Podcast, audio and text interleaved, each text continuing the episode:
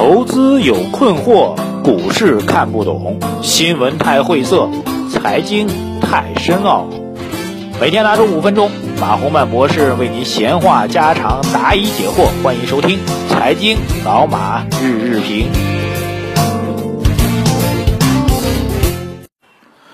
各位老马日日评的听众朋友们，大家早上好啊！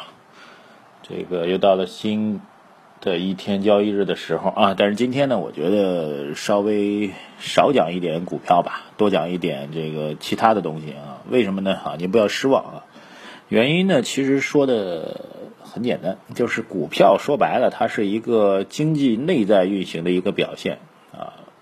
我今天下午呢会录两场的头脑风暴，第一财经的电视节目啊，大家有机会也可以收看啊。今天下午两场非常有意思，都是关于股市的。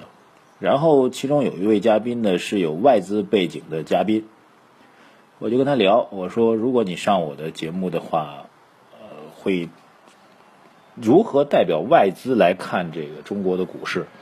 他说我会问现场的观众朋友们这样一个问题啊，其实现在的听众朋友们你也可以回答这个问题啊，什么叫股票？听清楚了吗？这问题很简单，叫做什么叫做股票？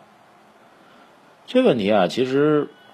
不只是我们电视机前的普通观众，包括我自己的，听到这问题的时候也愣了一下啊！什么叫股票呢？哎，突然卡住了。什么是股票呢？恍惚之间，仿佛自己天天在看股票、做股票、聊股票、讲股票，但什么是股票？搞明白了没？哎，仔细一想，这问题非常有意思。为什么叫什么是股票呢？就是因为大家只关心了股票的背后的一个价格啊，股票所表现出来的价格。但是对于股票内在的深层次的含义，很多人都忽视了。股票说白了就是相关的上市公司股权的有价证券的一个比例、一个凭证，仅此而已。所以它反映的是上市公司的一个股权投资这个权利而已。啊，有了这权利呢，您可以享受它的啊分红权、表决权等等等等，对吧？当然呢，你也得承认承担这个公司的。股票的价格下跌所带来的风险，这就是股票。所以，股票的本质是上市公司的经营业绩。然后，上市公司的经营业绩的背后又是什么呢？宏观经济、产业状况，然后公司具体的策略啊，三大块就这么简单。所以我在想啊，天天在做股票的人，有时候会忘了股票本身的定义是什么，只关心股票的价格。说白了，我们平时说的股票，就是说的股价啊，不是说的那票本身，不是说的那个投资权利本身。价格什么意思呢？价格就是您关心的涨跌，所以今天我觉得最重要的是在关注股票的背后，应该关注我们大的经济形势。今天其实跟股票相关的消息呢，主要来自于国务院的常务会议啊，在昨天的时候，国务院常务会议啊有出手了，非常厉害。这个常务会议的内容是要稳增长啊，其实现在这词儿还叫稳增长，但是我觉得跟这零八零九年那时候。次贷危机最严重的时候，咱们叫什么呢？保增长啊，保护的保，现在叫稳增长。但是在我个人看来啊，从具体的操作措施上来讲，这个保稳增长啊，现在我们嘴里说的稳增长，其实跟当年的保增长实在是差不多了。昨天的会议啊，再次突出了所谓稳增长的议题啊，加大重点领域的注意有效投资，并决定进一步的加强城镇的棚户区。还有城乡危房的改造，还有配套的基础设施建设等等。其中非常重要的一点就是关于房地产。房地产的描述啊，在今年的政府工作报告当中是列入六大领域的消费当中之一的六大之一。但这次的啊，昨天的国务院常务会议当中再次明确提出来一句话，注意啊，鼓励合理的住房消费，鼓励啊，促进房地产有效投资的增长。意味着什么呢？意味着房地产整个在国民经济当中的重要作用啊，又回归了当年的一个重要作用。房地产像什么一样？哎，我跟您说啊，房地产在中国经济增长当中啊，就像是一个风箱一样。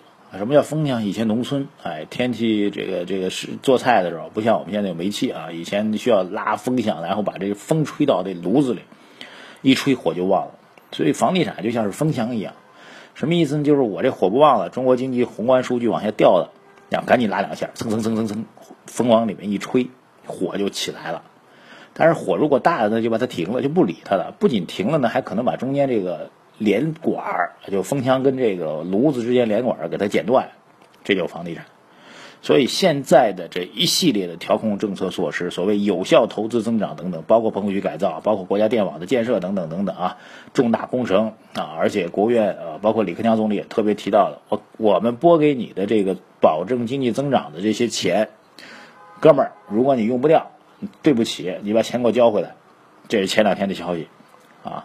除了这条房地产的消息之外，还有另外一条消息啊，就是《华夏时报》的一个报道，他说呢。据传啊，据传说监管层考虑放开外资购买中国楼市，什么意思呢？就是外国人啊，外资背景的人拿着外币到了中国来，可以买中国的房子了。以前咱们国家对外国人买房子是有限外政策的啊，当然现在限购政策也取消了，除了北上广深，限贷政策也已经取消了。所以这限外政策会不会放松呢？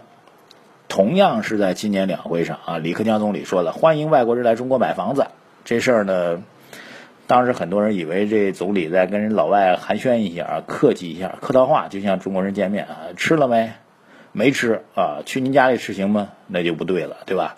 很多人以为是李克强总理的客套话，但实际上好像在执行。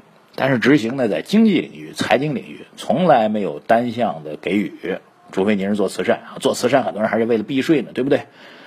所以在经济领域呢，从来没有单向的给予。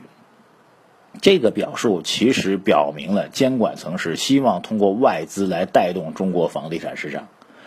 综合今天这两条吧，这一条是国务院常务会议啊，关于这房地产的这个促进政策啊，还有一个是《华夏时报》这个所谓传闻中的报道，表明一点什么呢？各位翻开二零零九年 A 股市场的那波所谓小阳春的行情。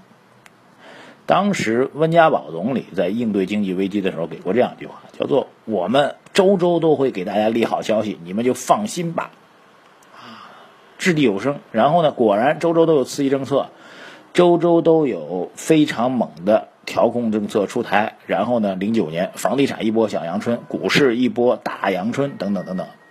现在的调控政策思路非常像零九年。面对未来二十天就将公布的宏观经济数据，监管部门啊，主要是国务院这个部门了，行政部门压力其实还是比较大的。